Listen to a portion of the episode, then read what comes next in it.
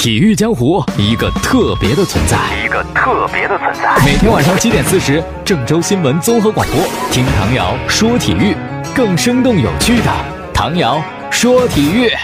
各位听众朋友，大家晚上好，还有蜻蜓的网友朋友，大家好，欢迎收听唐瑶说体育。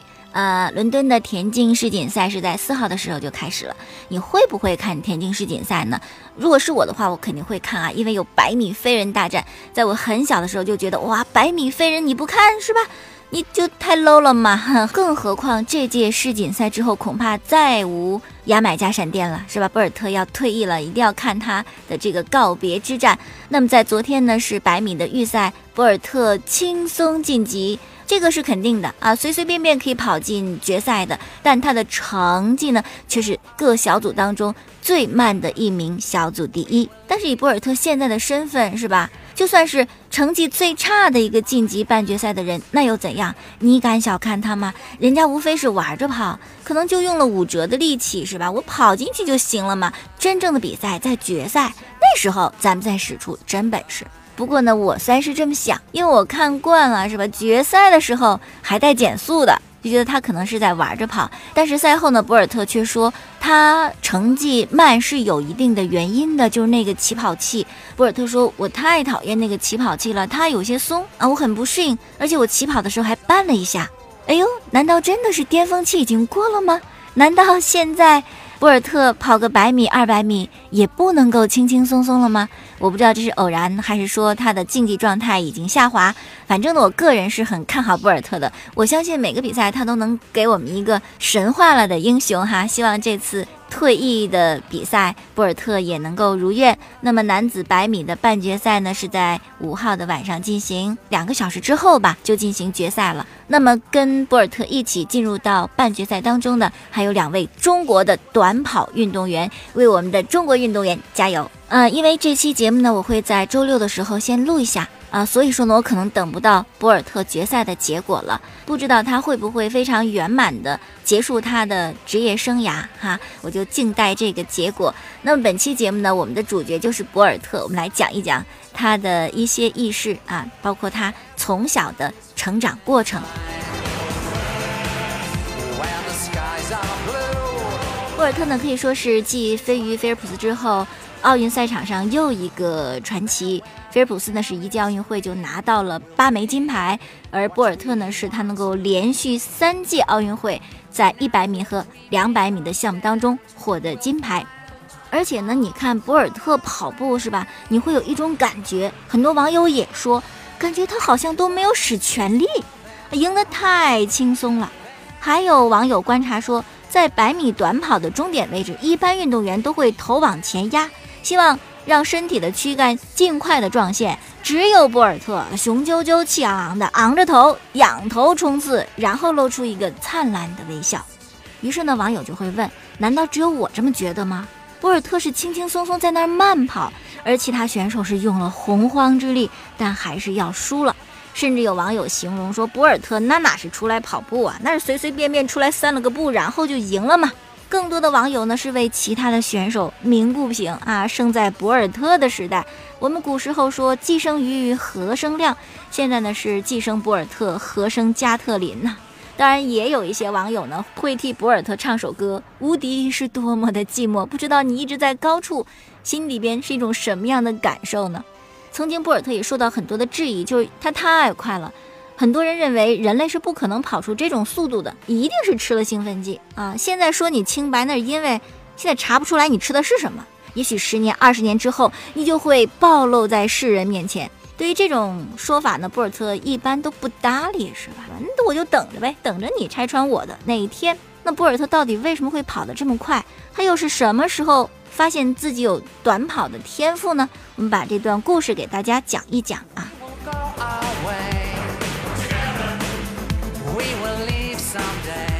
博尔特呢是出生在牙买加一个特别普通的乡村家庭，家里边条件不是很好。他的父亲呢是开了一家小卖店，母亲是一名裁缝。博尔特从小呢就非常喜欢运动，但那时候跟短跑一一直不搭边儿啊。他喜欢的是板球和足球，而且呢因为喜欢运动，对学习什么的统统无感，学习很差。很烂啊，就是玩。那么在他十二岁的时候呢，忽然有一天，他的短跑天赋就被发现了。那是在学校吃午餐的时候，博尔特有一个好朋友叫做利卡尔多啊，利卡尔多呢就特别自信的在饭桌上说：“我是跑得最快的人啊，没有人能够跑得过我。”博尔特呢虽然没有练过短跑，但他就生来的这个性格呀就不服气，于是他就说：“我不信啊，我能跑得过你。”其实当时啊，博尔特嘴里是这么说啊，但他心里边没底儿，他不知道是不是真的可以跑过利卡尔多啊。两个人就这样争论啊，我比你快。你比我快，你比我快，我比你快啊！争论不休的时候呢，当地一个牧师就听到了，牧师就说：“这有什么难的，是吧？既然你们两个都觉得自个儿跑得快，你们就比一下嘛，谁赢了，今天这午饭我请他吃啊，吃好吃的，吃大餐啊！”就这样，在一顿美味午餐的诱惑之下，心里没底儿的博尔特就走上了起跑线，结果这么一比，秒杀里卡尔多！什么你跑得最快，没人跑得过你。原来你这么弱啊，不经跑啊！就这样呢，牧师就带了博尔特去吃午饭。吃午饭的路上，牧师跟他说了一句话，这句话对他的人生非常重要。牧师说的话是：如果你赢得了里卡尔多，那么你就能够赢其他的所有人。之后呢，博尔特的短跑天赋就被他的中学老师们给发现了。老师们形容他跑起来就跟一阵风似的，实在是太快了。以后只要是他参加的跑步的比赛，别人根本就没有机会拿第一。所以说呢，后来到了学校开运动会的时候，他就得被限制啊，最多你就报两个项目，你把其他的这第一名留给别人吧，你不能都包揽了。很快呢，博尔特在学校就没有竞争对手，于是他开始参加一些更大的比赛。二零零一年，他在牙买加中学竞标赛当中获得他人生的第一枚金牌。那个时候，很多人才开始思考：哇，博尔特这双腿，估计是潜力无限吧。也就在那个时候，有一个人出现在博尔特的身边，他呢叫做马克内尔，是曾经代表牙买加参加过奥运会短跑项目的一个退役的运动员。他退役之后呢，来到了博尔特所在的中学当教练。哇，一下就看到这是一个多么好的苗子啊！你不能错过，分分钟的就赶紧收了博尔特为徒啊！我来教你。那么，在专业运动员的专业训练之下，博尔特的成绩更是突飞猛进。后来呢，他这老师又劝他说：“你别再玩板球啦，你别再玩足球啦，是吧？你就专攻短跑吧，你将来一定是会因为短跑而功成名就的。”最后呢，就铸造了这个体坛的牙买加闪电。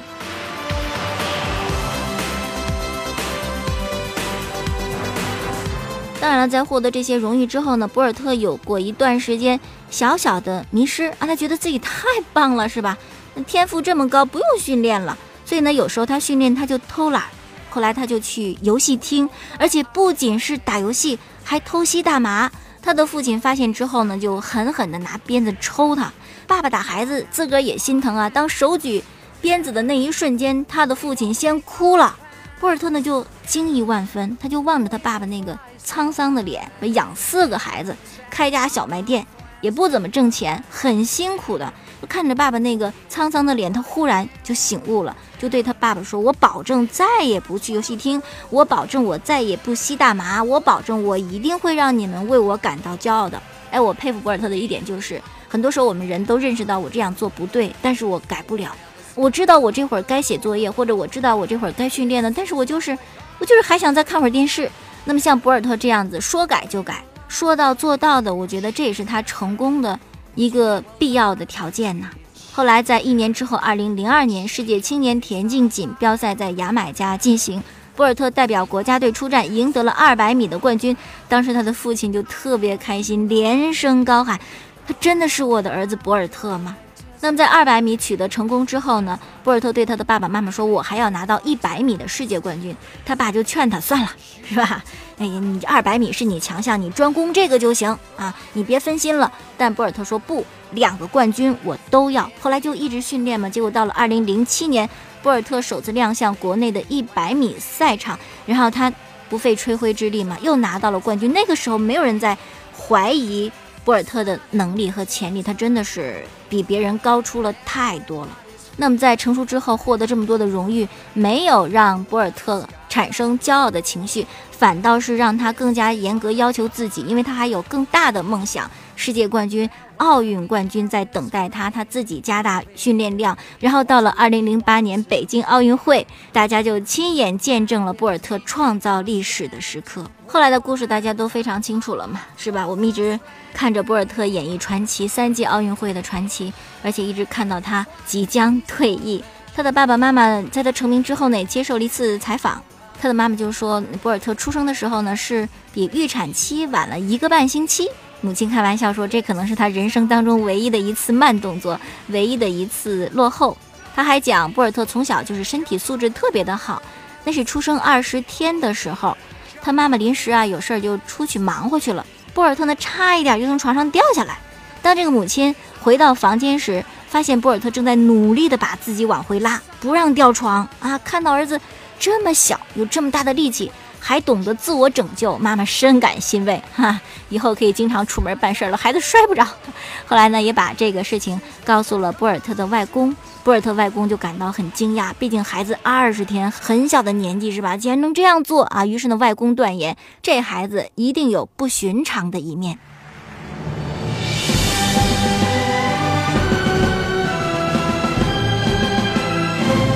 那么现在呢，博尔特的爸爸妈妈还在家乡，呃，没有搬到大城市，还在家乡，还经营着那家小卖店。但毕竟呢，博尔特儿子挣钱了，衣食无忧。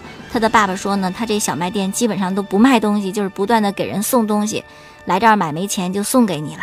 博尔特呢，挣了钱之后也没有忘记自己的家乡和自己的学校，他曾经呢是一次性的给学校捐了。他曾经呢是一次性的给学校捐了一百三十万美金，给学校买了大巴车，还有一批电脑。他跟所有的赞助商签合同的时候呢，一定会在合同当中加一条，就是他的赞助商一定要每年给他的学校捐一批全新的田径的运动装备，而且还在他出生的那个小村庄修建了一个卫生院。所以博尔特呢，他其实取得这么大的荣誉，但是为人一直还是。曾经那个山村里的小孩子是吧？出走半生，归来仍是那个少年。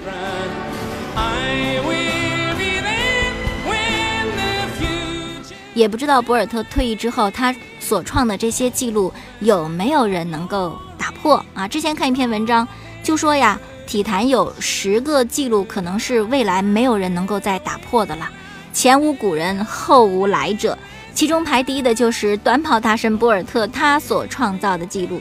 排第二的是篮球皇帝张伯伦，他最著名的一个记录就是单场的一百分，估计这个也是以后没有人能够超越的记录。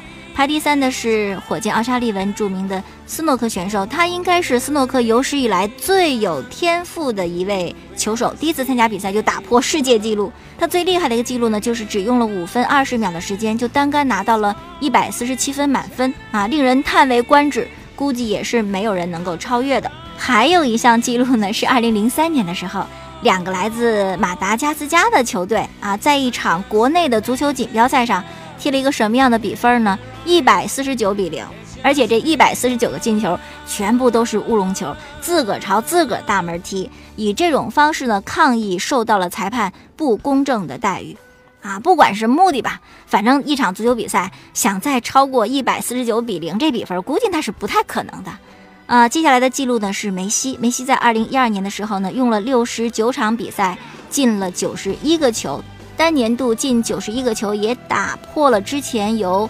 拜仁的传奇巨星盖德穆勒保持的单年度八十五个球的记录啊！我估计以后很难有人单年度能够打进九十一个球了。梅西现在他也做不到了。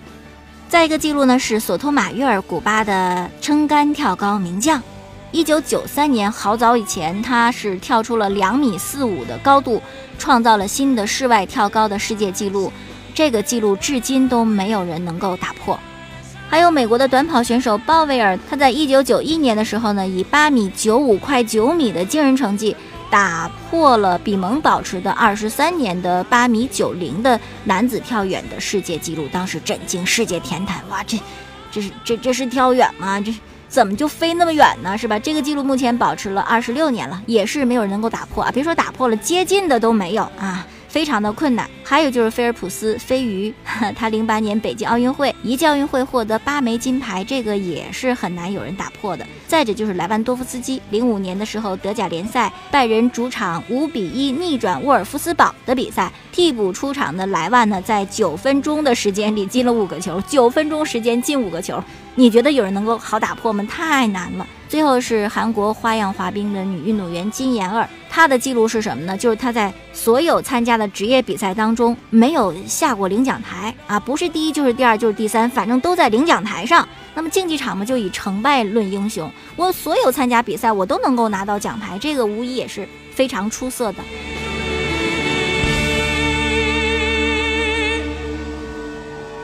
最后呢，我们再来说一说 C 罗。C 罗最近也是官司缠身啊，跟梅西一样的问题，偷税漏税。梅西呢是乖乖的补交了罚款，但是 C 罗拒不补交，因为他认为他真的从来没有偷税。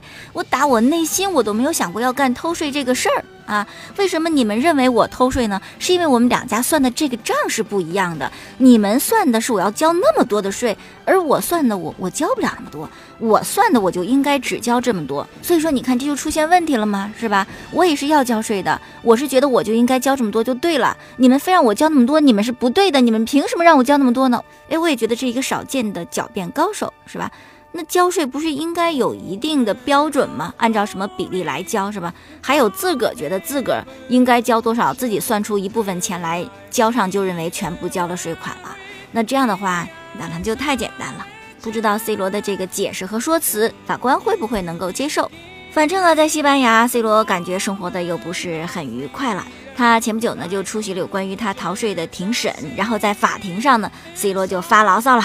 他说呀，在西班牙总是有各种各样的麻烦，而在英格兰就不会嘛。我十八岁的时候我就到了曼彻斯特，那时候我年少无知，什么都不懂，但是我都没有遇到任何问题，因为曼彻斯特的税务体系是最好的，我就那样交着，什么事儿都没有，是吧？后来当我来到了西班牙，我就知道你们爱找事儿。啊，我为了避免麻烦，我交的税比在英格兰交的还更多一些。结果你看，麻烦还是找上门呐，麻烦还是找上门呐。马卡报就在文章当中写啊，说庭审当中啊，C 罗曾经大声地说：“我特别想回英格兰，在这儿简直是生活的举步维艰呐。”哎，通过相同的一件事，本质都是一样的。我真的感觉梅西和 C 罗的个性截然不同。梅西就没胆量在法庭上大声为自己辩护，是吧？也不会公开指责西班牙，你们太麻烦了。在英国就不是这样的。梅西当然也说不出来，因为他除了西班牙，他哪也没待过，没有办法做什么比较。同时呢，梅西如果说出类似的话，估计很多人认为，哇，你这个人怎么这样，还抵赖呢？现在我不知道，同一个事情，不同的两个人，不同的处理方式。当 C 罗在法庭上大声强调他是无辜的，那么会不会有人相信他呢？会不会有人认可他的观点呢？好了，今天就到这里了，感谢您的收听。收听晚上节目回放呢，可以在蜻蜓 FM 上搜索“唐瑶”两个字，找到唐瑶说球。同时呢，也可以在每天晚间的七点四十分收听郑州新闻综合广播播出本档节目。下次时间我们再见。